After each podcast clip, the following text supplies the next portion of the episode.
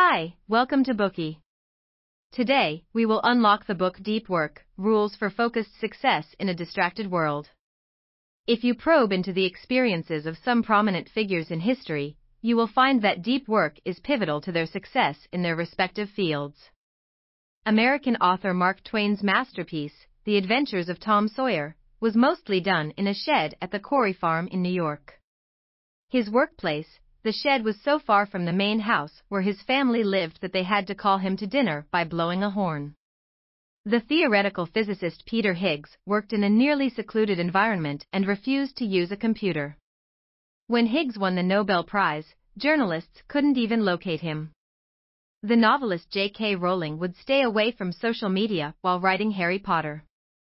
For the first year and a half after opening her Twitter account, she posted only one tweet This is the real me, but you won't be hearing from me often, I'm afraid, as pen and paper is my priority at the moment. Unlike these highly influential figures, more and more knowledge workers are straying away from deep work. Franklin Covey, a company specializing in training to improve organizational and personal effectiveness, has tracked more than 350,000 employees worldwide. According to its findings, these employees have wasted 40% of their work time on things that don't matter. In this speed first web centric era, people have embraced the internet and remain instantly connected. Knowledge workers dedicate most of their work time to emails, meetings, and social media, yet their essential tasks have been delayed.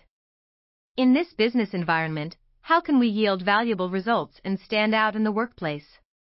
In an age of highly fragmented working time, the approach to deep work proposed in Deep Work makes even more sense. It helps ordinary people become the winners of today's age.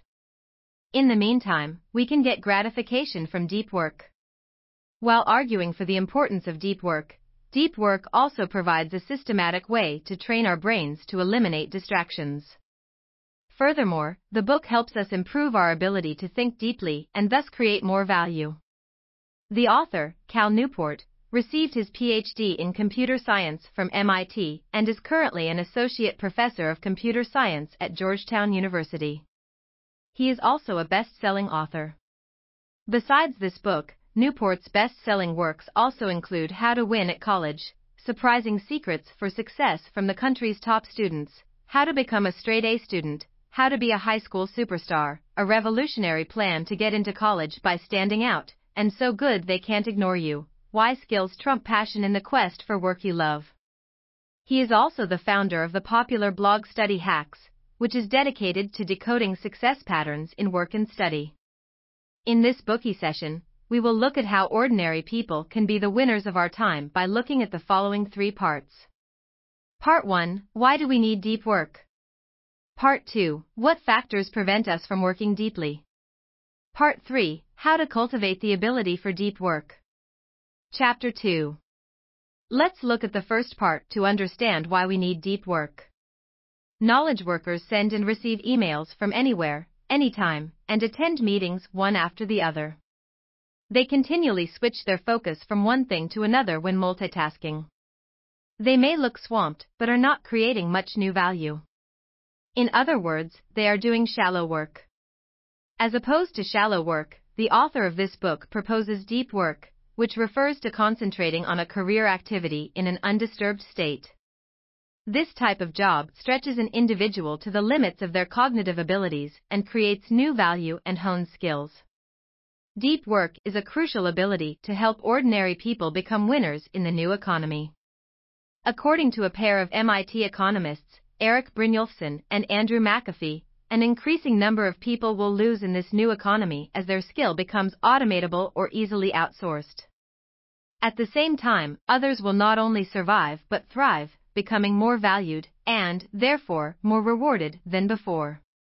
In order to become more valuable, two core abilities are crucial. First, the ability to quickly master hard things, such as quickly learning computer programming and grasping the cutting edge of medical research. Second, the ability to produce at an elite level in both quality and speed. However, both of these core abilities rely on our competence to work deeply. The first core ability, the ability to quickly master complex tools, needs to be acquired through deliberate practice. In his research, Florida State University professor K. Anders Ericsson has indicated that the differences between experts and ordinary people are changeable. The differences reflect deliberate practice in a particular area. The intentional practice that helps us become experts requires two things. First, your attention is focused tightly on a specific skill you're trying to improve or an idea you're trying to master. Second, you receive feedback, so you can correct your approach by keeping your attention exactly where it's most productive. The deliberate practice to improve a particular ability is precisely what deep work describes as concentrating on a career activity in an undisturbed state. Simply put, a state of deep work is conducive to deliberate practice that allows us to quickly master complex tools. Therefore, the ability to master sophisticated tools closely relies on the ability to work deeply. The second core ability is to produce quality and speed at an elite level. The author summarizes a compelling formula for productivity high quality work produced equals time spent x intensity of focus. The author once conducted a research study that found that the best students in the country's most competitive schools spent less time studying than lower performing students.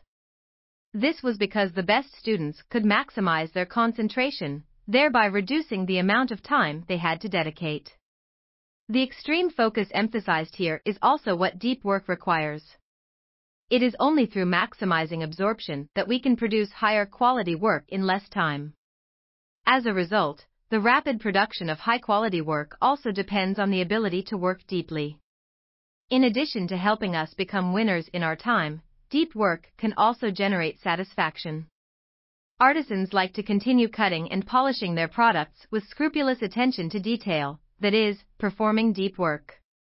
In the pursuit of perfection, artisans can obtain gratification.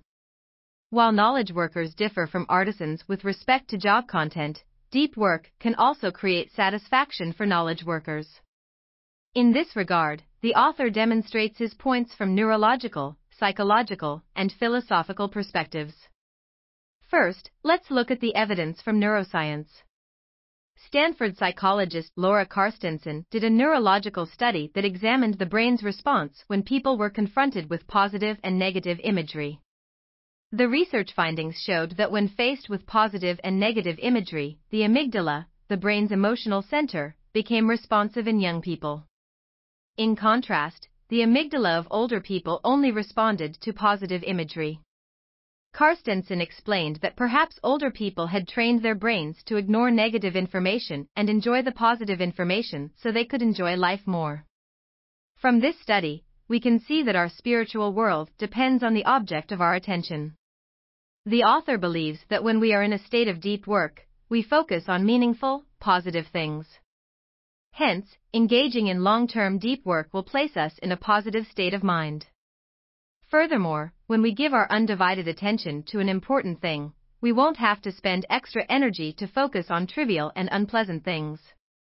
To put it another way, doing deep work over time can help you forget your worries and stay happy. After discussing the evidence from neuroscience, let's see how psychological evidence can provide support for the satisfaction of deep work. In a series of psychological studies, psychologists Mihaly Csikszentmihalyi and Reed Larson made a discovery. The best moments usually occur when a person's body or mind is stretched to its limits in a voluntary effort to accomplish something difficult and worthwhile. Csikszentmihalyi named this mental state flow. He also wrote a book, Flow, the psychology of optimal experience on this subject. When people concentrate on something and don't want to be disturbed or interrupted, they enter a state of flow. When a musician is composing music and a programmer is programming, they have effortless access to flow. The state of flow is accompanied by a high level of excitement and satisfaction. Deep work is an excellent state of work that creates flow. Likewise, we have also reviewed the book Flow. If you are interested in knowing more about flow, search for it on Bookey and listen to it. And finally, let's see how philosophical evidence provides support for the satisfaction that deep work brings. In All Things Shining, philosophers Hubert Dreyfus and Sean Dorrance Kelly claimed that artisans bring a sense of sacredness to the world, which is necessary to create meaning in life. On this basis, the author points out that the sense of sacredness is not unique to the craft industry. By contrast, any pursuit that requires a high level of skill can generate a sense of sacredness. Regardless of whether we develop craftsmanship or other abilities, we need to be highly focused on deep work, exactly where the sense of sacredness comes from. Embracing deep work in a career can give knowledge workers a sense of sacredness, value, and satisfaction from their everyday tasks. We have now covered part 1 Why do we need deep work? First, deep work can help ordinary people become winners in the new economy. Second, the author argues that deep work can bring satisfaction from three aspects neurology, psychology, and philosophy. Today we are just sharing limited content. To unlock more key insights of world class bestseller, please download our app. Just search for B O O K E Y at Apple Store or Google Play. Get your free mind snack now. Dir hat dieser Podcast gefallen? Dann klicke jetzt auf Abonnieren und empfehle ihn weiter. Bleib immer auf dem Laufenden und folge uns bei Twitter, Instagram und Facebook. Mehr Podcasts findest du auf meinpodcast.de.